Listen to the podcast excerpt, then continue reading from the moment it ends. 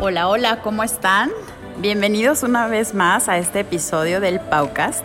Muchas gracias por seguirnos escuchando y en esta ocasión tenemos invitada a Mónica Lucía Maya, que actualmente es directora y representante legal del Centro de Atención Integral Amigos del Down, aquí en la ciudad de León, Guanajuato. Estoy muy agradecida porque haya aceptado la invitación para grabar este podcast y pues bienvenida, Mónica.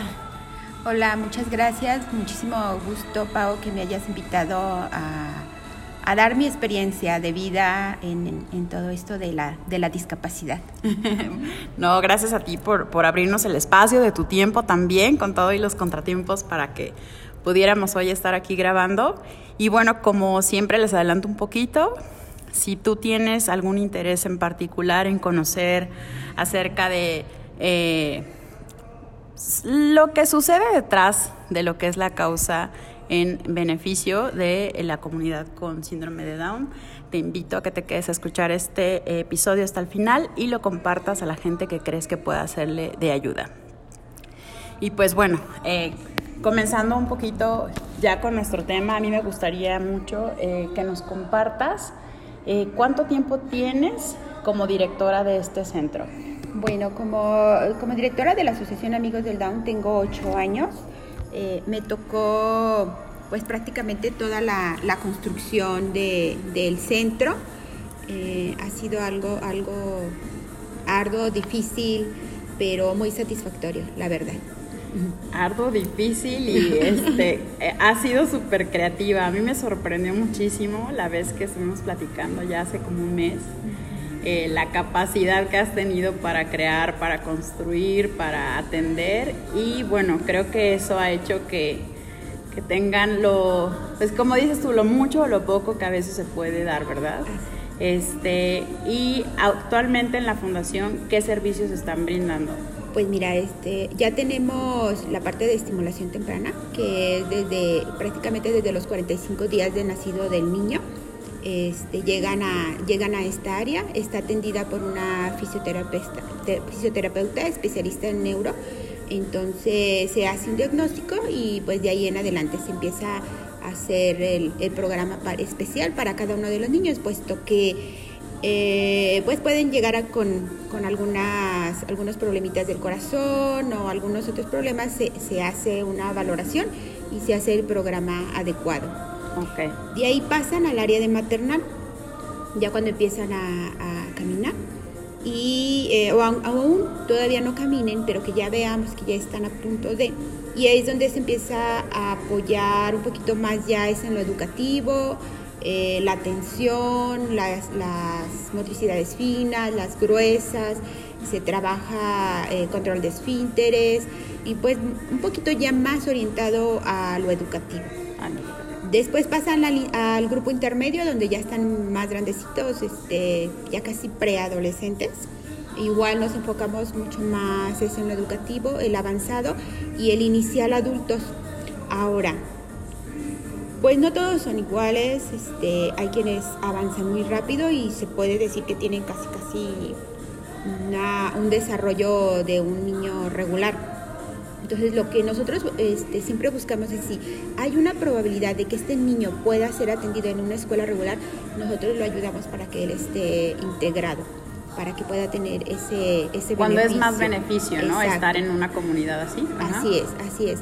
Pero cuando el niño, una, o ya lo llevan muy grande, no ha tenido la la atención adecuada para que, para que sea integrado incluso en cualquiera de los niveles, pues nosotros de todos modos les damos una opción. Entonces este, se quedan con nosotros en terapias individuales y cuando ya los vemos que están más o menos bien, los integramos a algún grupo este, que sea más o menos de su edad. Como te comento, todos los grupos, a pesar de ser más o menos de eh, cada uno en edades, cada uno tiene su programa. Entonces, quienes no desarrollan el lenguaje, nosotros nos basamos un poquito más con ellos en el lenguaje, se refuerza más, se pasan a más terapias de lenguaje. Hay quienes llegan todavía adolescentes, adultos con problemas psicomotrices, entonces pasa para una, eh, más atenciones en cuanto a fisioterapia y este, en el transcurso del día, que es de, de 8 y media a 1 y media a 2, que es que están con nosotros, eh, pasan a diferentes áreas según el programa que se le haya implementado. Pero los objetivos generales, que es la educación, nosotros procuramos que, que los lleven todos. Ok, o sea, resumiendo de alguna manera, dentro del área de rehabilitación tienes, eh, me imagino, mecano, terapia, estimulación temprana y terapia de lenguaje. Así ¿no? es. Tienes, me imagino, un equipo de trabajo Sí, que está brindándoles esa atención y tienes también entonces el área de, pedagogía. De pedagogía, hay eh, psicólogas educativas, tenemos una, una terapeuta que es un poquito más especialista en, en conductual. Ok. Es- entonces, Cognitivo-conductual. Sí, cognitivo-conductual. Y bueno, las maestras, sobre todo, hay nues- más nuestro trabajo y el personal son más entre pedagogía y maestras. Ok. Ok, entonces, y por ejemplo, ahorita comentabas que a veces te llevan adultos. ¿De qué edad a qué edad atienden? Fíjate que el adulto más grande que ahorita tenemos ya tiene 36 años. Ujú. Pero como te comento, pasan las etapas, entonces hay quienes pues se truncan en alguna etapa o ya los papás ya no, ya no los atendemos y se quedan un tiempo en casa, después los volvemos a sacar y es cuando eh, se, se inicia. O sea, al final el reinicio es un poco difícil, los chicos se atrofian.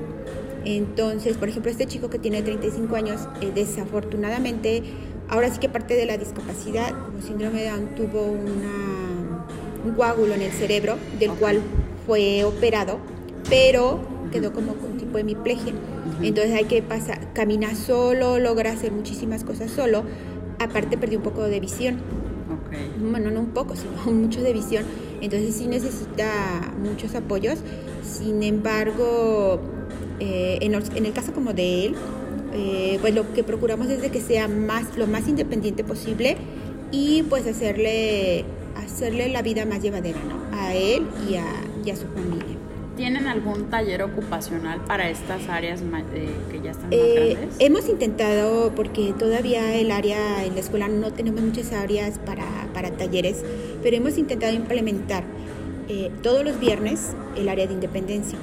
Entonces, ¿qué pasa los viernes? Los viernes los chicos preparan sus propios desayunos, se les muestran que se, desde la semana se empieza a trabajar en la receta, eh, los ingredientes que va a llevar esta receta, y el viernes la elaboran el fin, precisamente, si algún día como nosotros, como papás, llegamos a faltar, ellos puedan hacerse un sándwich, una sopa, una ensalada, algo que, que, puedan, que puedan ellos hacer, algo fácil. Esa es una parte de, de, de talleres. Mm, estamos por, por, implementar algunos otros talleres de, de costura, eh, precisamente para estos chicos que ya son más adultos y que a pesar del programa que se haya implementado, no logramos así como que, como que despeguen tanto más en educativo. Entonces, pues nos, nos enfocamos a la independencia.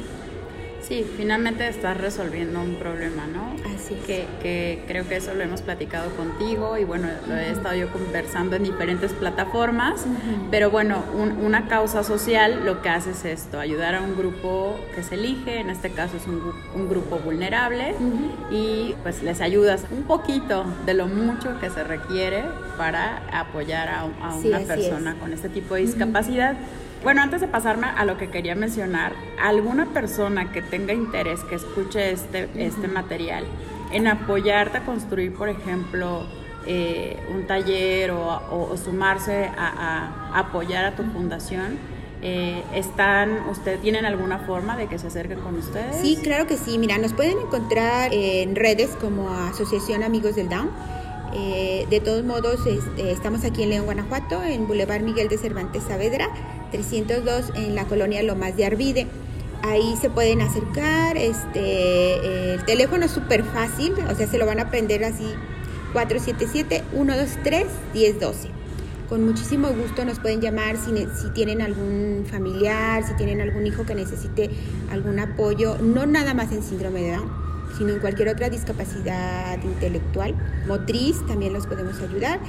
Y eh, por supuesto, si nos quieren apoyar para hacer algún taller, que ustedes incluso sepan artesanías, pintura, elaborar confección, elaboración de bisutería, adelante. Nosotros somos materia dispuesta. Claro, para, desarrollar el proyecto. Y lo digo porque, bueno, eh, este podcast comenzó con áreas específicamente en tema de salud y la verdad es que con gusto te digo que se ha abierto un poco más el objetivo a que sea salud, eh, bienestar y estilo de vida. Y dentro de este estilo de vida es el emprendimiento y nos siguen muchos emprendedores. Entonces, ojalá que alguno de ellos que tenga el interés particular en esta causa, porque creo que sí hay que estar como casado con esta causa, eh, se quiera sumar contigo a hacer, a, desarrollar algún proyecto o alguna universidad, que tienen chicos con muchísima energía y muchísimo potencial que de pronto pueden hacer la diferencia para este grupo, ¿no? Entonces, la invitación está abierta. Y bueno, para todo esto, me encanta que tú estás súper preparada, porque voy a mencionar algunos de las no se nos va a ir todo el podcast en mencionarlo todo, pero algunos de, lo que tú te has preparado, ¿no? Tienes un diplomado en gerencia social, tienes el ABC de la conducta en autismo, diseño basado en enfoque de derechos humanos, modelo de formación y capacitación para transitar hacia un enfoque de derechos de desarrollo sostenible e inclusión. Eh, otra capacitación en líderes sociales, método de lectura troncoso para personas con síndrome de Down y principios y técnicas sobre procuración de fondos, entre otros. Lucía, ¿qué te ha llevado? Y aquí es la parte que creo que te lleva al éxito en lo que estás haciendo. ¿Qué te ha llevado a formarte en todo esto? Y creo yo que siempre les digo, me encanta conversar con la gente que no solo tiene la teoría, sino tiene la práctica. Tú has estudiado todo esto y lo has puesto en práctica en tu, bueno, en donde estás siendo directora y en casa. Así es. Y ahí me gustaría que nos platiques, eh, que puedo entender que ese es tu motor, ¿qué te llevó a llegar a esta dirección? Sí, así es. Este, ahora sí que nada en la vida, o no, no sé, o sea, yo decía que nada en la vida te llega, te llega de a gratis o, por causas, este, ¿cómo les podría decir? al azar, ¿no? O sea, ah, si, pensamos en que estábamos preparados o no lo estábamos preparados, pues Dios nos pone esa, la herramienta y, también la masa que vamos a moldear, ¿no? En mi caso, pues tengo un hijo con síndrome de Down y tiene rasgos autistas. Eh, obviamente, pues esto de los rasgos autistas lo fuimos, lo fuimos viendo durante el proceso eh, desde que nace, pues obviamente nos dijeron que tenía síndrome de Down. A raíz de que nace, él ya tiene 20 años. Ajá, Sergio. O sea, sí, ya es un adulto, así es. Este, fue difícil, pero pues bueno, me quité de todo lo que estaba haciendo. Este... Eso te iba a decir, vamos a empezar desde eso. ¿Qué estaba haciendo Lucía antes de que esto pasara en su vida? Era mamá ya de un hijo, tengo entendido. Así es. Te dedicabas a y yo estudié licenciatura en informática. En esos momentos yo estaba trabajando en Banamex. Eh, te quiero comentar que era mi sueño entrar a Banamex a trabajar. Este, eh, mi hijo estaba chico, pero sin embargo pues tenía el apoyo, entonces yo dije, bueno, sí lo puedo hacer. Eh, sin embargo, pues un año después ya estaba embarazada de Sergio. Así es que, este, y bueno, cuando me dan la noticia de que tiene síndrome de Down, pues a pesar del apoyo que me pudieron dar en Banamex, no, no, no, no fue posible, ¿no? Así que mejor me salí del trabajo, pero pues era como mi sueño hecho realidad haber entrado a esta empresa después de haber trabajado en otros lugares. Y bueno, lo dejo. Empiezo a... bueno, de alguna manera lo alcanzaste. Ah, sí, así es, así es, sí, así es.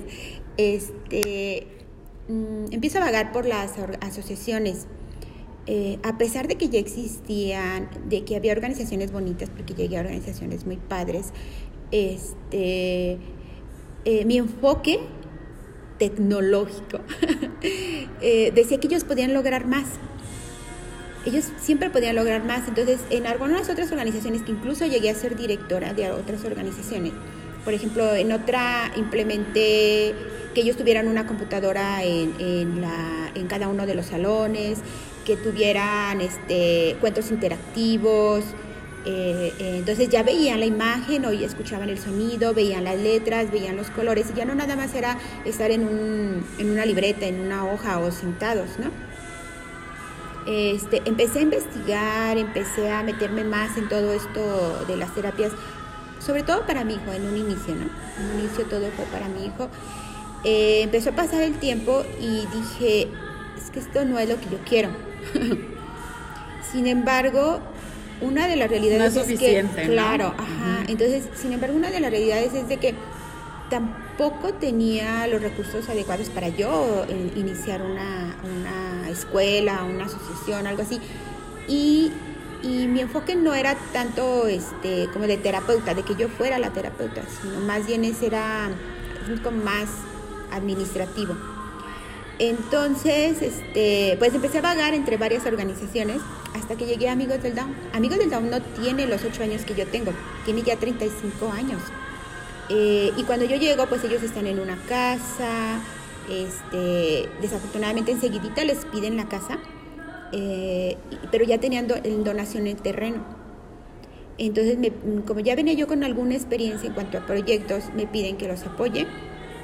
Y pues de ahí empezó todo me tocó eh, desde todo, o sea, cimentación, eh, y ese, ese ha sido mi fuerte, como la, la procuración de los fondos para poder llegar a la asociación de todo lo que necesita. Sin embargo, como tú lo acabas de decir, o sea, no, nada más es de que, de que puedas hacer proyectos de desarrollo social, sino también de que sepas cómo lo vas a implementar y qué es lo que necesitas. Y es ahí en donde me empiezo a meter a preparar, a prepararme, este, ajá, a prepararme más en este, por ejemplo, en, en la eh, uno de mis primeros cursos fue el de el del método troncoso nos fuimos a México, me llevé a varias personas de aquí de, León, de, en ese momento maestras, a que aprendieran eh, este, este modelo de, lectura para niños con síndrome de Down. Y este... lo implementaron. Así es, se implementó. Eh, la verdad, tuvimos muchísimo éxito. Ok. Háblanos de ese éxito con tus Fíjate que mm, es muy interesante, obvio, obvio en aquel tiempo, ahora yo ya no les digo que sé muchas cosas, pero sé varias. Y este, en ese momento, mm, la atención que tienen los niños hacia, hacia más bien la poca atención en, instantes de objetos, era lo que nos beneficiaba en ese momento el método troncoso, porque es por medio de imágenes. Es, lo podríamos llamar, este, como en lo regular se podría decir, el método global. No se enseña por sílabas, se enseña por palabras completas, por imágenes y se muestran ante el niño las imágenes manzana, este, agua, eh, eh, mango. O sea, es una imagen y después la, tarjeta palabra donde se aparea eh, la, la, tarjeta imagen con la tarjeta palabra. Entonces, como era cuestión de segundos lo que tú le mostrabas la imagen, este, el niño captaba. Y es precisamente esos, esos lapsos de atención del niño que lográbamos... Eh, eh, la retención. Exactamente. Entonces, bueno, no, fuimos avanzando conforme las etapas que lleva cada el método y la verdad es que llegamos con chicos que tenían 17, 18 años que ya estaban leyendo y escribiendo. Okay. Y bueno, aquí, aquí hay que hacer una, una, una mención especial. La lectura y la escritura es completamente diferente. Se puede dar la lectura que es mucho más fácil a que se dé la escritura, porque la escritura pues conlleva la motricidad y no siempre tienen esa, los niños con síndrome de Down no tienen, no siempre tienen esa función de, lo motriz. Sin embargo, la lectura sí lo pueden lograr.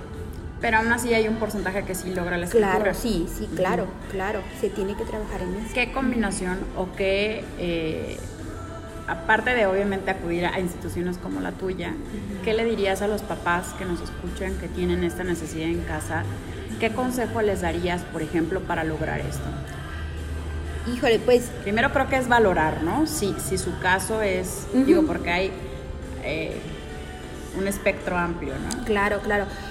Yo digo, y, y ahora en base a toda mi experiencia, es que este, no decaigamos ante ni cualquier diagnóstico ni cualquier pronóstico de nuestro hijo. Justo ayer comentaba con algunas mamás donde decían, a mí me dijo el doctor que mi hijo no iba a vivir tanto tiempo. A mí me dijo el doctor que su parte del, cerebro nunca iba a crecer. este, a mí me dijo el doctor que mi hijo se iba a morir. Y el hijo tiene 25 años, ¿no? Entonces, pues, es obvio. Y si tú sí siempre estás esperando a que cuando va a morir o cuando no lo va a lograr, ¿por qué mejor no esperar cuando va a lograr hacer algo? Este, no sobreprotegerlos, eh, sobrepasar ese diagnóstico de que, de que, ah, me dijo que no iba a lograr caminar, pues sabes qué, lo va a hacer. Lo va a hacer. ¿Y cómo? Pues dándole las herramientas adecuadas, acercándose a cualquier institución, a cualquier terapeuta para que le dé todos esos apoyos. Y, cualquier pronóstico se puede romper. Cualquier pronóstico. Entonces, pues no decaer, estar en búsqueda de, las, las personas adecuadas. A veces el camino es arduo, no siempre es, es fácil llegar a, la, a, las personas adecuadas, pero no decaer, estar en búsqueda, investigar, ahora pues está internet que nos da muchísimas herramientas, ahí hay este em, videos de terapias eh, que las podemos implementar en casa eh, y que hay que seguirlas adelante. Sí, acercarse a estas redes de apoyo como lo es eh, la fundación donde tú estás y creo que esto que decías de, no sobreproteger y retarlos, ¿no? Eh, creo que he visto algunos casos cercanos donde al tratarlo prácticamente como al resto de sus hijos lo hubieran hecho, eh, eh, ha sido muy exitoso. ¿no? no tener esa condescendencia de, uy, le va a pasar algo, uy, es más frágil, ¿no? Sí. Al contrario, esperar lo mismo, o sea, es un juego, me mencionabas tú hace ratito, escuché el, podcast donde hablas de trastornos del neurodesarrollo y esta medida tan frágil entre decir, soy consciente de ciertas limitaciones, pero a la vez no las actúo. ¿no? Exactamente. Soy consciente de no esperar lo que...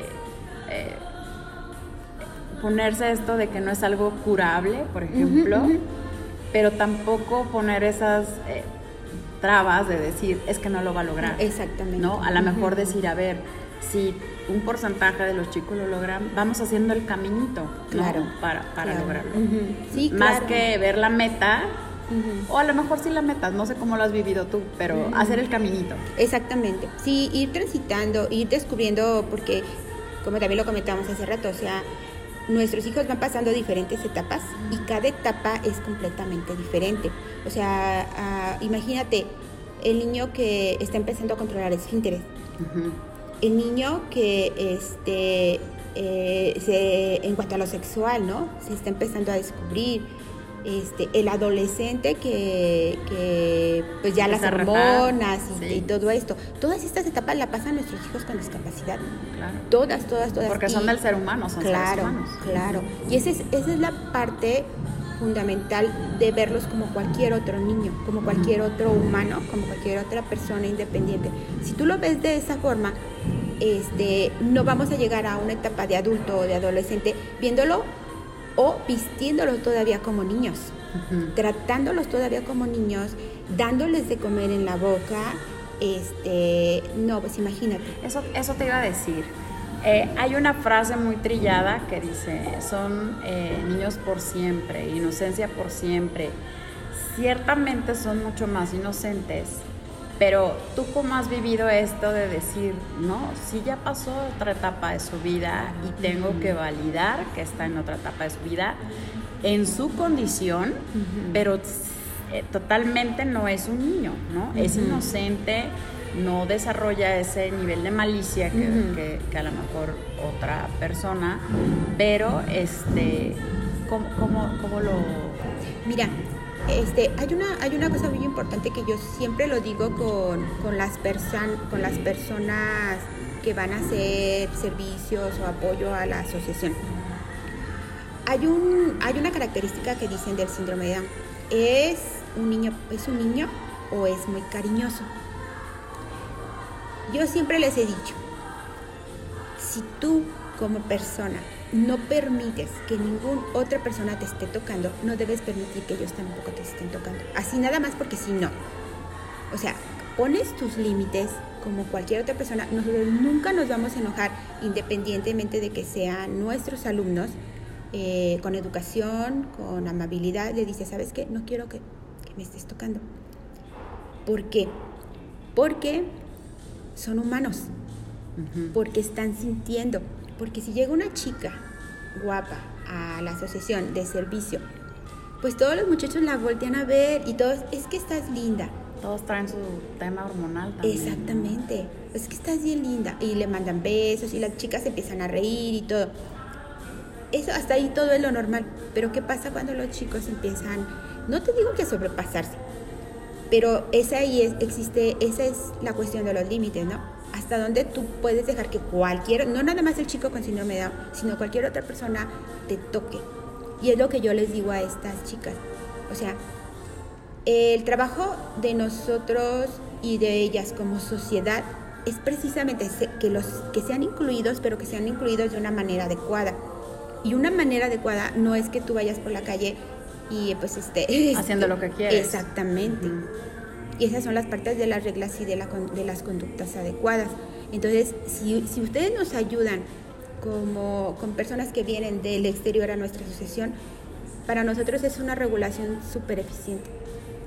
Entonces no son niños eternos, o sea, no porque, ay, que es súper lindo, me manda besos, me abraza. No. o sea, tiene que llegar un límite porque ellos también sienten. Claro, sí, porque a lo mejor si tiene cinco años y me besa y me abraza, va a ser me besa y me abraza, ¿no? Pero a lo mejor ya más adelante, te digo, mi experiencia es muy corta, eh, como socialmente hablando, o sea, es desde lo intelectual nada más, eh, pero sí esto que mencionas, creo que así como en un hijo, en cualquier hijo de cualquier etapa, el límite con amor es indispensable para guiar, ¿no? Entonces, esto, esto que dices creo que sí tiene mucha razón porque la parte esta que te, yo te mencionaba de la condescendencia, ¿no? O sea, ser condescendiente a las cosas que yo quiero como justificar o, o, no le vaya yo a hacer daño, ¿no? O así, a veces es difícil. Me puedo imaginar que es más difícil cuando existen comorbilidades, por ejemplo, cuando son eh, rasgos del espectro autista, donde marcar límites de por sí, es difícil y, bueno, entonces cuando empiezas a combinar todo, eh, creo que puede ser una situación complicada, pero para esto existen especialistas que puedan irlos guiando a lo largo de toda la vida. porque creo que eso es algo que tiene que quedarle muy claro a un papá en general. Sí, así es. Los hijos son para siempre. Claro. Y la educación creo que sí es en todas las etapas de la vida y cada etapa va requiriendo apoyos adicionales que cuando se tienen hijos, como se dice, neurotípicos, eh, no hay problema, ¿no? O sea, bueno, la mayoría cree que no necesita ayuda y que a lo mejor con preguntarle un consejito a la amiga, a la mamá o leerse un libro es, es hasta ahí. Pero en estos casos eh, es, es un hecho que requerimos apoyo, ¿no? Que requerimos eh, un poco más de luz en el camino y que me gustaría que tengan en cuenta que es a lo largo de la vida. No es como que te los llevaron, como dices, a los 45 días de nacido, les dan estimulación temprana, la metes en maternal, ya logró esfínteres, ya caminó, ahí nos vemos. No, no. O sea, no, es un trabajo, es un trabajo que nunca se termina. Y, y, mira, yo creo que lo que lo acabas de decir tú ahorita, este, cualquier hijo necesita todo este tipo de apoyos cualquiera. O sea, ¿qué no hacemos por los, por los, por los que no tienen ninguna discapacidad? Los llevamos a, natación, los llevamos a música, a gimnasia. Es exactamente lo mismo que vas a hacer con tu hijo con discapacidad. En primer lugar, no dejarlo encerrado. En primer lugar, eso es una de las partes muy, muy importantes.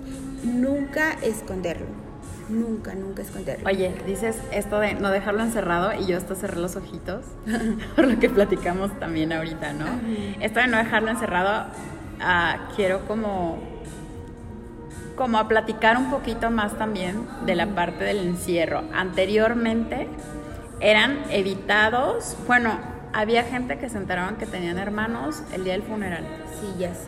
Porque no eran expuestos ante la sociedad por considerarse algo eh, no sabían cómo llevarlo. Eran sus carencias, digámoslo así. No lo vamos a, poner una connotación negativa.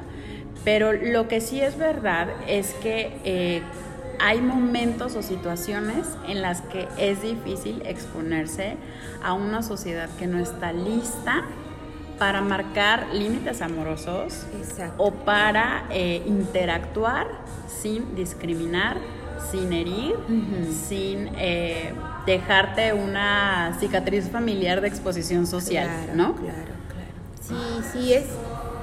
Eh, cuando estaba mi hijo chico, yo soy sincera, o sea, me sentía tan mal que la gente me volteara a ver o incluso hasta que te dijeran, es que tienes un angelito. Yo tengo tres. No puedo ser, exacto. O sea, no puede ser. Y bueno, me callaba por no ser grosera, ¿no?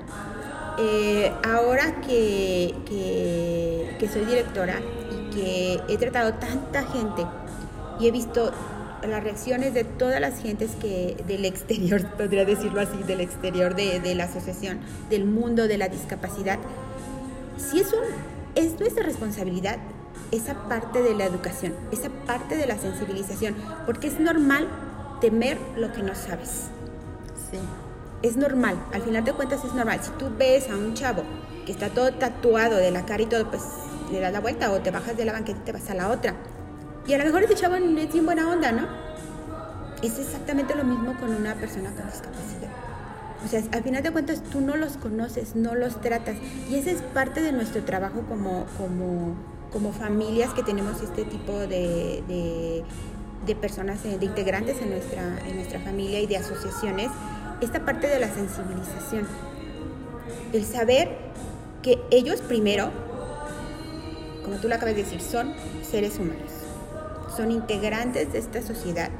Y desde el momento en que tú los aceptas en tu familia, van a ser aceptados en la sociedad. Claro. Así de sencillo. Cuando tú los aceptaste y luego son aceptados en una escuela, van a llegar a ser aceptados en un trabajo. Estos chicos que van para, para la asociación a hacer sus, su, voluntariado, su servicio social, para nosotros son una herramienta súper padre. ¿Por qué? Porque llegan chavos que después tienen empresas y quieren contratar a los chicos con síndrome de Down. Ahorita ya hay restaurantes que están aceptando a chicos con discapacidad.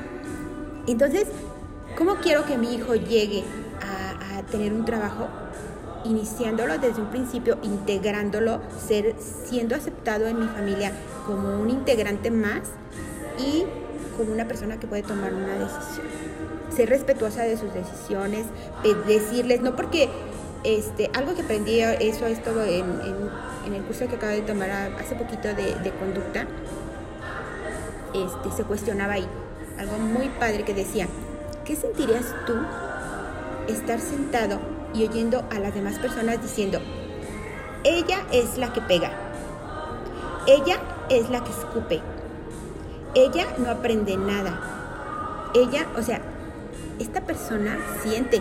Claro y no puedes estar hablando mal de, esta persona que tiene discapacidad porque está oyendo. O sea, a lo mejor no lo puede expresar, a lo mejor no te lo puede decir, pero está sintiendo. Claro, está haciendo esa introspección. Exactamente. Entonces, esa es la parte de trabajo. Gran trabajo, sí, pero yo creo que cada vez está hay más apertura en la gente del trato hacia estas personas pero el trabajo inicial es como familia.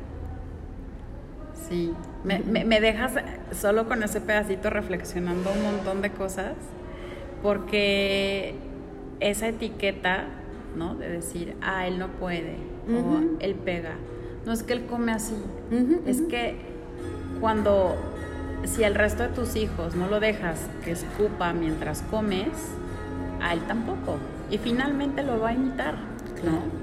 porque por más que, que se tarde a lo mejor un poco más, lo va a imitar. Claro, claro. El límite lo va a imitar, tarde o temprano. Me, me, acordé, por ejemplo, este tema de la lengüita. Platícanos un poquito como tip para los papás, eh, de que tienen la lengua, tienden mucho a sacarla, ¿no? Entonces, entre más pequeños remarques para que... Esta es la parte de todo lo que es el trabajo de, de, estimulación temprana. A ver, ¿qué pasa? Los niños con síndrome de Down nacen hipotónicos. ¿Qué es, lo, que, ¿qué es lo que es esto? Que nacen, hagas de cuenta, un muñequito de trapo. Que están, si, si ven, no sé si, si lo han visto, pero pueden levantar el pie y tocarse la cabeza. O sea, así completamente flexibles. Eh, que el área de estimulación temprana es precisamente el fortalecimiento de los, de los músculos. De los músculos, ajá. La lengua, si bien su este, anatomía en el síndrome de Down es de que la cabeza, y si lo han notado, es un poquito más chica. La lengua finalmente es un, es un músculo. Si no se ejercita, pues se, se puede decir que se laxa, se hace más grande.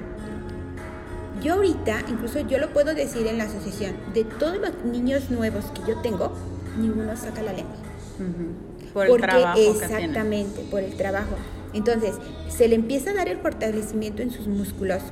Y esa parte de la, la, eh, la fisioterapia orofacial, que es el trabajo en la cara, eh, cuando nosotros hablamos, movemos tantos músculos que no, no- ustedes no saben todos los músculos que podemos que se trabajan. En ellos se tiene que trabajar esto y se tiene que empezar a reconocer cada uno de estos músculos para poder tener el control de la lengua. Si no se trabaja, van a sacar la lengua. Y después va a ser bien difícil que, las, que la metan. Ajá. Y esto tiene repercusión también a la hora de la, del lenguaje. Claro, el lenguaje, te- se duermen, se duermen con la boca abierta, con la, lengua afuera. ¿Y qué pasa? Obviamente infecciones, todo lo que es este, laringe, nariz, ojos. Y fíjate, también hay una característica en, en ellos. No sé si se han fijado, pero la mayoría mal del- de los ojos, mal de la nariz. ¿Por qué? Porque es, un, es como un círculo vicioso. O sea, boca abierta, nariz afuera, infecciones. Entonces es infecciones, eh, nariz, garganta, ojos, oídos. Entonces, desde ahí, o sea, si nosotros no queremos tener todo este problema, este, empezar con la estimulación temprana para que metan la lengua. Y es algo bien... Es un detalle muy finito y por eso lo mencioné, porque al men- te digo, como doctora yo te puedo decir todo lo que yo puedo leer, pero en la práctica ya es muy distinto, ¿no? Entonces sí he visto que a lo mejor una mamá puede decir, bueno, así es, y que la deje afuera y me vale, ¿no? Pero hacer hincapié en la diferencia que puede haber en su día a día y en su desarrollo, creo que sí es importante que lo escuchen y lo sepan para que lo vayan haciendo, ¿no? O sea, tampoco sé que es complicado, ¿no? Como mencionábamos hace rato, eh, es pesado para una familia que tiene que ir al paido, psiquiatra, al neurólogo, a la terapia de lenguaje, a la terapia motora, a la y luego si traen algo cardíaco, ya vamos a con el cardiólogo y si traen, o sea, te vas en un este es un circo de consultas y sé que es mucho desgaste físico, emocional, económico. Sin embargo, creo que al final de cuentas, como tú lo dijiste, nosotros por los hijos hacemos un montón de cosas. A veces no lo hacemos desde la trinchera de primera línea como mamá eh, presente, tipo llevarlos, como dices, a clases así. Pero pues hay mamás que tomamos y asumimos el barco para sacarlos adelante, ¿no? Y esa es nuestra forma de dar. Y no conozco o conozco la gran mayoría, el 99% de los papás que conozco son así.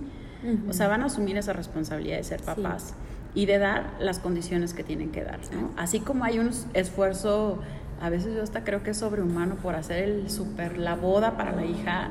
Esta es la boda de la vida. Exactamente. Sí, Está es, casada la, sí, la, la, la condición de apoyarlos, sí, ¿no? Sí, sí, no, y no, nunca termina, ¿eh? nunca termina. Entonces, este, los apoyos iniciales, mm, no, se, no hay que sentirse solos, no hay que sentirse solos. Hay ya muchos lugares donde nosotros los podemos apoyar. Quiero decirte, Pau, que nosotros atendemos a muchas personas de escasos recursos. Entonces, mm, que llegan llorando y diciendo, ¿yo qué voy a hacer? Yo he ido a visitar mamás de recién nacidos al materno infantil y les enseño, le enseño fotos o le enseño, mira, este es mi hijo, este es mi otro hijo, todos los hijos de mi escuela. Entonces, este, es- a mí me sorprendió muchísimo una persona que me dijo de un rancho de aquí cerca de, de San Pancho y me dijo, ¿así va a ser mi hijo? No le hace. O sea, es otro niño. Es otro niño. Hace poco me habló, me dice, Juanito ya tiene 19 eh, años, anda en bicicleta, se va de un rancho al otro con sus familiares, es completamente aceptado en su comunidad. Si bien no fue aceptado en la escuela, eso fue una cosa, eso fue un trauma súper feo, porque déjame platicarte el caso de él, este, era tanto como el bullying hacia él, que los niños le lastimaron los oídos, con, le metieron palos en los oídos varitas en los oídos, entonces fue, se lastimó de los oídos y la mamá decidió sacarlo de la escuela. Sin embargo, este, como un rancho, pues casi todos son de la familia, él puede andar en su bicicleta alrededor del rancho, no, no sufre este, así como que todos lo conocen, saben de dónde es y todo. Eso es lo padre de, las comunidades pequeñas, este, que todo el mundo te conoce. Y cuando son en un este, sentido inclusivo. Entonces, este, eh, eso, eso fue padre, ¿no? Que, que dijera, así va a ser mi hijo, no importa, adelante. Pero cuando te quedas desde, desde, desde cómo te lo dice el doctor, cómo te lo dice tu pediatra, cómo te lo dice tu ginecólogo, este, desde ahí tú ya empiezas a poner una etiqueta de no va a poder o no, o, no voy a poder yo, ¿no? O sea, yo no puedo, yo no puedo más con esto. Entonces, que sepan que no están solas, las, sobre todo las mamás, porque son las que llevamos toda la carga, este, no están solas, pueden acercarse a la asociación con muchísimo gusto, búsquenos en, en, redes, mándenme mensaje, eh, los podemos canalizar en alguna parte del estado de, por lo menos de Guanajuato, que son los que conozco. Y este, les podemos dar orientación con, con doctores, que también tenemos algunas este, ligas con vínculos con doctores especialistas, genetistas, y como les comento, no nada más con síndrome de Down, sino con cualquier otra discapacidad. A veces mm, las mamás, sobre todo que nos damos cuenta, es que ya tiene dos años y no habla. O solo dice dos o tres palabras. Ese es un, ya un foquito rojo. que requiere una valoración. Exacto. Ay, que, que empezó a caminar y se cae. Empezó a caminar y se cae y luego, luego empezamos, ay, no, pues es que así fue su papá, súper flojo. Este, su hermano también caminó hasta muy grande. No, no, no, no, no. Foquitos rojos para empezar a hacer una valoración con especialistas de por qué no habla, de por qué no camina, de por qué este, los ojos se juntan, se van para arriba, este, una manía. O sea, ah, es que él está acostumbrado a, a mover la mano así esa es una conducta autista. Y muchas veces las mamás no se dan cuenta aleteo. de que, ajá, de que aletean, de que tienen una estereotipia. Hay quienes van en el coche y se van, van como balanceándose. Esa es una estereotipia. Entonces, empecemos a darnos cuenta de eso para poder ser canalizados con la persona adecuada para que nos pueda dar un diagnóstico si tiene un rasgo autista. Si es un rasgo, con terapia se puede quitar bueno, no tanto quitar, sino este, sobrellevar, modular. Este, los TDAH, los niños con TDAH. Sí, ahorita que dijiste eso, de que, ay, su papá era así, o sea, ¿cuántos casos no hay que su papá necesitaba ayuda? Claro, o sea, no es normalizar decir, ay, su papá era así, ¿no? Eh, lo he platicado ya en estos podcasts donde hablamos también de TDAH, eh, pues hay anteriormente había muchos no diagnosticados. Entonces, ante estos... Fíjate, en la asociación trabajamos con niños autistas también, muchos. Y la terapeuta me dice que llegó una familia en donde estaba trabajando con el niño y que ya la mamá estaba divorciada del papá. Entonces ella le platicaba pues lo peor del papá, ¿no? Que no hizo esto, que no hizo esto otro, que no y que nunca le hizo caso y que nunca no sé qué tantas cosas. Cuando entrevistó al papá, el papá se dio cuenta de que él era autista. De que él tenía todos esos rasgos autistas porque, porque nunca se encontró en la sociedad. O sea, si bien sí tenía un trabajo, si bien como que intentaba hacer ciertas cosas, se dio cuenta de que era autista. Entonces, imagínate, o sea, darte cuenta, porque como adulto, que tú tienes todas esas características, wow. Sí, sí, sí es un shock y aparte te pone una realidad donde tienes que hacerte consciente de tu descendencia, ¿no? También. Y, creo que entre más pronto la trabajes es ideal. Ahí también yo los invito mucho a la terapia familiar, que es algo que nos ayuda mucho a comunicar y a romper patrones y a colocarnos en, en, en situación, las mismas situaciones, pero actuándolas de una manera consciente, que eso tarde o temprano va a traer cambios para incluso futuras generaciones, ¿no? Y, y, la crianza compartida también, hace ratito dijiste, las mamás la llevamos más. Creo que sería algo que me encantaría que sembrando hoy con este tipo de charlas, en 20 años mis hijos con sus parejas hacia sus hacia mis nietos eh, sean súper responsables de esta crianza compartida que si se presenta un caso en, el caso de mi familia pues es muy probable que sean TDAH este pues sea algo compartido, que sea algo que se sostenga como familia y se afronte y se den las herramientas necesarias para lograr, fíjate, si lo dices, si, si ya tuvo familia, tiene un empleo y es totalmente funcional, tal vez la hubiera llevado menos pesada si hubiera tenido el apoyo adecuado. Claro. De todos modos logró muchas cosas y eso es eh, de reconocerse. Sí, así es, sí, sí, es, eh, eh, desde ahí todo, ¿no? Desde ahí, desde la el apoyo familiar. La primera red que tienes es tu familia y de ahí empezamos con la escuelita este, y después pues nos lanzamos a, los, a, lo, a la sociedad, a las empresas para que sean incluidos. ¿Y, ¿Y cómo van a ser incluidos? Pues empezando desde la familia. Te voy a platicar una experiencia, este, una persona de una empresa de aquí de León que hacen pants, llegó y me dice, oye Moni, ¿cómo le hago? Es que ¿cómo le hablo? Tengo este, tres chavos con síndrome de Down y dos con discapacidad intelectual. Y es que nada más están peleando. Y es que este, son muy, ¿cómo se dice? Eh, o sea, no quiere que nadie más agarre sus cosas, hasta sus tijeras o cosas así, ¿no? Y luego yo le dije, ¿sabes qué? Háblale como le tienes que hablar a cualquier otra persona. Si tú no permites que en tu empresa se estén gritando, no puedes permitir con ellos que se griten. Claro y diles, aquí no se grita, aquí no se pelea, aquí estas tijeras o este material es tuyo y con esto vas a trabajar. Pero no tienes por qué tener ninguna condescendencia con una persona con discapacidad si tú lo estás contratando.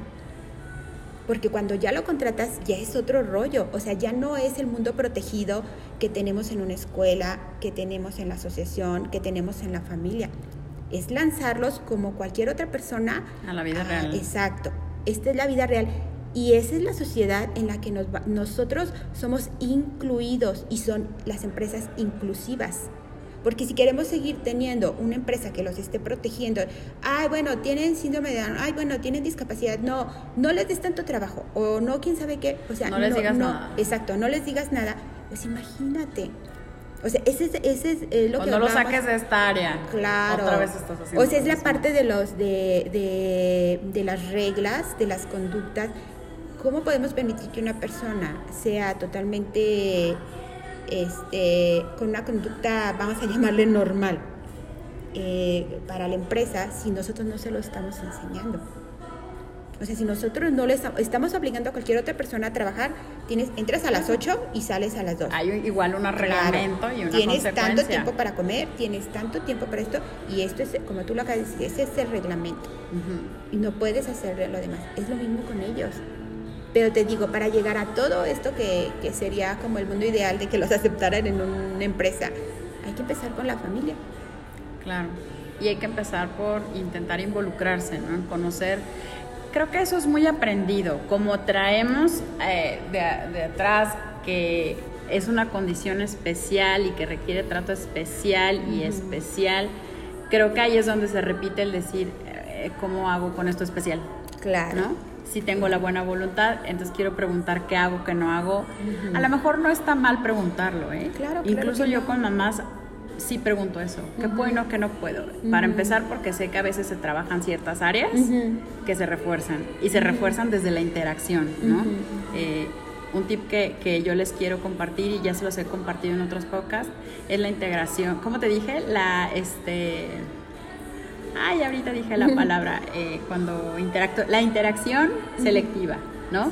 Que empieza a ser como probaditas tú decías, ¿no? Vamos de la casa a la escuela y luego al mundo. Entre el mundo y la casa y entre la casa y la escuela puedes hacer interacciones chiquitas, muy selectivas, donde no tengas ese miedo, como decías tú, a lo desconocido, a qué va a pasar, se me va a salir de las manos, eh, le va a pasar algo. Todos los papás tenemos miedo y creo que nuestro miedo más grande es hacer las cosas mal, ¿no? A, dañar a los hijos, a echarlos a perder, a, no hacer lo que nos toca, a herirlos. Entonces, ese miedo lo podemos ir como haciendo aprobaditas en una interacción así limitada. Eh, selectiva y entonces es en, en, los grupos donde tú vas a poder tener esta apertura y esta confianza de decir eh, la interacción y pones tus reglas. Claro. Y dices, y estas son las consecuencias y estos son no sé qué y, y, así te vas como, son como pequeños ensayos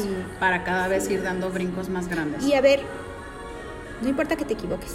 Claro o sea, todos los papás nos equivocamos ya. Claro, Antes y, en el futuro todavía nos falta. Claro, claro. No importa que te equivoques. O sea, ninguno de nuestros hijos, sea con discapacidad o sin discapacidad, nació con un manual. Y en el caso de la discapacidad, pues, este, eh, los manuales, los actualizados, ¿no? O sea, ya salió el manual actualizado 2021 para tu hijo con síndrome de Down o con autismo, con TDAH. No, o sea, este, como platicamos hace ratito, es, eh, es, es de sabios decir estoy cansada, me voy a tomar un break para, para poder atender a mi hijo, este, para poder atenderme yo, recargar esas pilas y seguir adelante. Y seguir adelante. Entonces, no importa equivocarse. No importa equivocarse, lo importante es seguir en la lucha. Sí. Sí, se vale decir, hoy ya me cansé, denme un break. Sí. Y, este, y pues creo que es importante ahí eh, escuchar el otro podcast también de Cuidados al Cuidador, porque eh, estas condiciones sí nos traen eh, un desgaste. Y, y, es bueno ser consciente de ello para que tampoco nos volvamos una sombra, ¿no? Claro. Que eso creo que también es, es difícil a veces, o parece difícil a veces porque es pesado. Eh, ese cansancio es lo que hace ver las cosas como oscuras. Exacto. Pero para eso hay que aprender, como dices, a pedir ayuda, ¿no? Sí, exacto, exacto. Al final de cuentas, este, cuando estemos en esta, en este, en esta última posición de que ya estoy harta, ya estoy cansada, ya no sé qué voy a hacer con esto, se me está saliendo de las manos, no sé cómo, ahora no sé cómo tratarlo, ahora no sé a dónde llevarlo, este, empezar a investigar y empezar a, ver que hay otras personas que lo han logrado. De, la manera diferente y todo lo como sea, pero lo han logrado. Entonces, desde ahí, como tú lo acabas de decir, las redes de apoyo. Es de ahí de lo importante, pero hay que hablar. Sí, fíjate, hace poco escuchaba un, yo no tenía conocimiento de una persona que se llama Diego Rosarín y escuché una plática de él, es un empresario y aparte es medio filósofo y decía él que le cambió la vida en el momento, creo que su hijo también es del, espectro autista, y le cambió la vida porque él dijo, tengo que hacer un mundo que esté preparado para lo que hoy estamos viviendo. Creo que muchos papás que tenemos este reto, eso estamos haciendo, queriendo desde nuestra trinchera preparar el mundo para, para, que sea más... Eh, es que ni siquiera queremos que sea suave, solo queremos que sí quepan. Claro, claro, claro, que sea inclusivo, sí, que sea inclusivo, este, sí, es bien, es bien difícil, súper, súper, súper difícil y como, como mamá te lo digo, si he pasado, no sabes, en restaurantes, en eventos y todo, mientras que en algunos eventos paso VIP,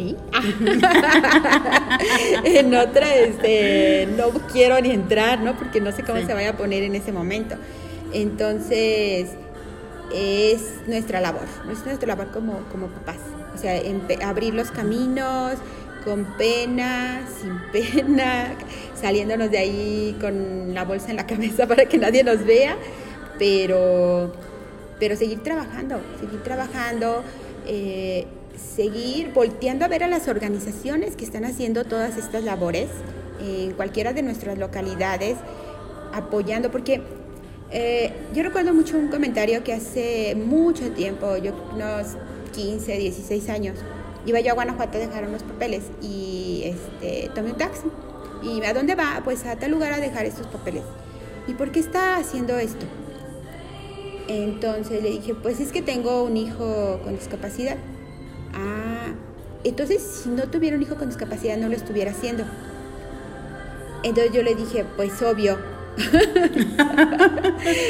Pero fíjate, esa, es una como, a pesar de ser del taxista, así como que, pues, ¿por qué me dice esto, no? Eso es real. O sea, cuando tú no estás en este mundo, en este mundo de la discapacidad, en este mundo de, la educación especial, de, de, las necesidades educativas especiales y todo esto, ni siquiera lo volteas a ver. No está en tu canal. Claro, o sea, no, y dices, ojalá nunca me toque, ¿no? pero, pero cuando formas parte de una sociedad, todo lo que pasa en la sociedad te debe de importar. En realidad sí debería de ser en realidad así debería ser. Yo, yo hice cara de no lo sé, no lo sé porque eh, a mí me pasó distinto, ¿no? Yo ya ayudaba a otras causas antes, luego lo ayudé formalmente y de pronto se me apareció mi otra causa, ¿no? Yo nunca me he animado a hacer algo educativo, algo así en tema TDAH, porque creo que me falta, te digo, a mí ya me agarró con otra causa. Ajá. Eh, pero claro que sí me podría sumar a alguien que quiera hacerlo en mi localidad, porque sí, es que sí es mucho trabajo. Sí, la verdad es y no vivimos de eso. Sí, sí, claro. Eh, es lo que... A mí me encantaría compartirles esta parte. Ni Lucía ni yo vivimos de eso. No. Entonces, eh, sí entiendan que es regalar un montón de tiempo y energía a algo que simplemente estás convencida de que lo tienes que hacer. Claro. Nada más, ¿no? Los precios, ¿cuáles son? Muchos, esos que dije. ¿Cuáles son los regalos o los beneficios? Como tú dijiste hace ratito también, mis hijos, si tienes muchos hijos. Yo también tengo muchos hijos, tengo muchas señoras bonitas que les digo yo que amo, que adoro, son mi otra familia. Eh, mi equipo también es parte casi ya de mi familia, pero eso es secundario y en términos reales no nos da de comer. Claro. ¿no? Y cuando eres proveedora, Estás en Tienes que buscar, sí, hay que buscar la chuleta primero. claro que sí, no, no, no, es, es, es, y aparte, por ejemplo, en mi caso en la asociación, eh, yo tengo un equipo que me apoya. Entonces, lo que, lo que, lo que más yo me he enfocado es precisamente en el, si ven, eh, un poquito revisan lo de, lo de mi experiencia en cuanto a los cursos y talleres que he tomado, ha sido más en, la administración de la organización, en la elaboración de proyectos sociales, en el diseño de, estrategias para apoyo de la organización, más que de la terapia en sí de los niños. Entonces eso se los dejo a las terapeutas, a las que estudiaron, porque yo no lo estudié. Yo estudié licenciatura en informática, mis inicios no son como terapeuta, ni como maestra, ni como nada y mi principal motor es mi hijo. He, he, aprendido junto con él lo de la conducta, lo del método troncoso, de estimulación temprana. He ido a muchísimos cursos para poder apoyar a mi hijo. Lo sé, sin embargo yo no lo pongo en práctica. Yo soy más todo en lo administrativo y eso es parte de, de, de las organizaciones. Vi que estaban haciendo ustedes un bazar la planeación de hacer un bazar, o sea, no es nada más de que saco las cosas y las pongo ah, para que se me bazar. hoy. Claro que no. O sea, la recaudación de fondos, rifas, eventos artísticos, todo lo que quieras conlleva muchísimo trabajo. Y es un gran aprendizaje. Claro, yo, hoy agradezco que yo a veces digo, Fundación es mi maestra porque me ha hecho hacer cosas que nunca hubiera hecho por mí. Así te la digo. O sea, me he aventado a exponerme a hacer cosas que para mí no hubiera hecho. Y lo, y lo aprendí gracias a Fundación por el deseo de que saliera adelante. A mí me encantaría que nos platique más, pero ya se nos está este, acabando el tiempo y me encantaría después no lo puedas compartir porque se me hace súper valioso, pero de verdad Lucy ha hecho cosas que digo, wow, cómo admiro pues esas agallas para decir, ah, voy a hacer esto y, y voy a hacer el otro y la verdad es que gracias a eso hoy sigue en pie. Claro porque no es nada sencillo. Este, como dices, ya llevaba 35, pero esos 8 pues son mucho gracias a ti y creo que el día de hoy de verdad quiero reconocerlo y me encantaría que la gente que nos escucha se acerque, sobre todo repito, la gente que necesita este apoyo, que tú consideras que lo requiere, compárteles este podcast y para que puedan recibir también ayuda eh, directa si contactan a, Lucía, que está siempre dispuesta a ayudar. Ya nada más para cerrar, Lucía, ¿algún libro que tú pudieras recomendarle a los papás que tienen hijos con Down? Sí, mira, bueno, sobre todo esta del método troncoso la escribió Victoria Troncoso, es una mamá española que tuvo una hija con síndrome de Down y una hija con discapacidad intelectual. Okay. Entonces ella empezó a ver todo esto, cómo enseñarles a leer y escribir, y ahí nació el método troncoso. Hay otro libro que es, de Glenn Doman, este está padrísimo porque, eh, si mal no recuerdo, él es, este, es un doctor, creo que es neurólogo, no, no, recuerdo muy bien, no, no, les quiero mentir, pero es Glenn Doman. Él empezó a trabajar con personas con accidentes que tuvieron con cerebrovasculares. Entonces les empezó a enseñar a, les empezaba a enseñar a leer y empezó a, implementar el método en niños con discapacidad y resulta que funcionó muy bien. Okay. Yo ese método lo utilicé con mi hijo y al final de cuentas también es la base del método troncoso. Okay. Entonces eso, es súper importante para, para, sus hijos. De ahí en adelante pues busquen cualquier liga en, en internet sobre, sobre terapias. Ahora las conductuales también es, no saben a mí el panorama que se me abrió ahora que tomé el curso de, terapia conductual, nos encontramos el por qué nuestro hijo está haciendo lo que hace, así de sencillo. Y de llevar como este anotado un registro de todo lo que está pasando y al final de cuentas logras ver por qué está actuando de esa manera. Está padrísimo, eso lo pueden encontrar en Domus, eh, Autismo, ahí hay muchas guías sobre la conducta y por supuesto, estoy a sus órdenes en donde cuando me quieran contactar, si quieren por medio de pago o ahí en, Amigos del Don. Muchísimas pues, gracias. No, gracias a ti y bueno, gracias a todos por escucharnos. Creo que cada día más me, me, convence mucho este proyecto también, porque ahora te lo juro, yo, yo me dedico al diagnóstico, ¿no? Entonces me toca, así como empecé Vive sin cáncer por el tema de estar diagnostique y diagnostique cáncer, otra de mis áreas es eh, precisamente este diagnóstico prenatal. ¿no? Y hay días que me dan ganas de que salgan, eh, casi casi que ponerles anotado en, mi hoja de interpretación el link del podcast que tienen que escuchar. Sí, ya Porque es un compendio de experiencias de gente como tú, que 20 años de vida como mamá y como eh, labor social es difícil que lo puedas recopilar para que te sea de ayuda, ¿no? Entonces, bueno, gracias de verdad por tu tiempo, gracias a ustedes por escucharnos. Los invito también a mí a seguirme a través de redes sociales como doctora Paulina Castro en Instagram, eh, Facebook y eh, YouTube. Y también ya pueden encontrar en Instagram el Paucast para que sigan escuchando todos nuestros episodios también a través de Spotify pues recuerden que cuidar de ti es cuidar de ellos. Nos despedimos de aquí desde León. Muchas gracias, Lucía. Gracias. y compartan. Bye, un abrazo.